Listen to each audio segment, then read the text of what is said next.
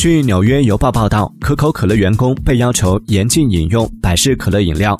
近日，一名自称是可口可乐公司员工的人在问答网站上分享了员工签署的保密协议。他称，保密协议要求在上班时间不允许购买或者喝竞争对手的饮料，否则将面临解雇。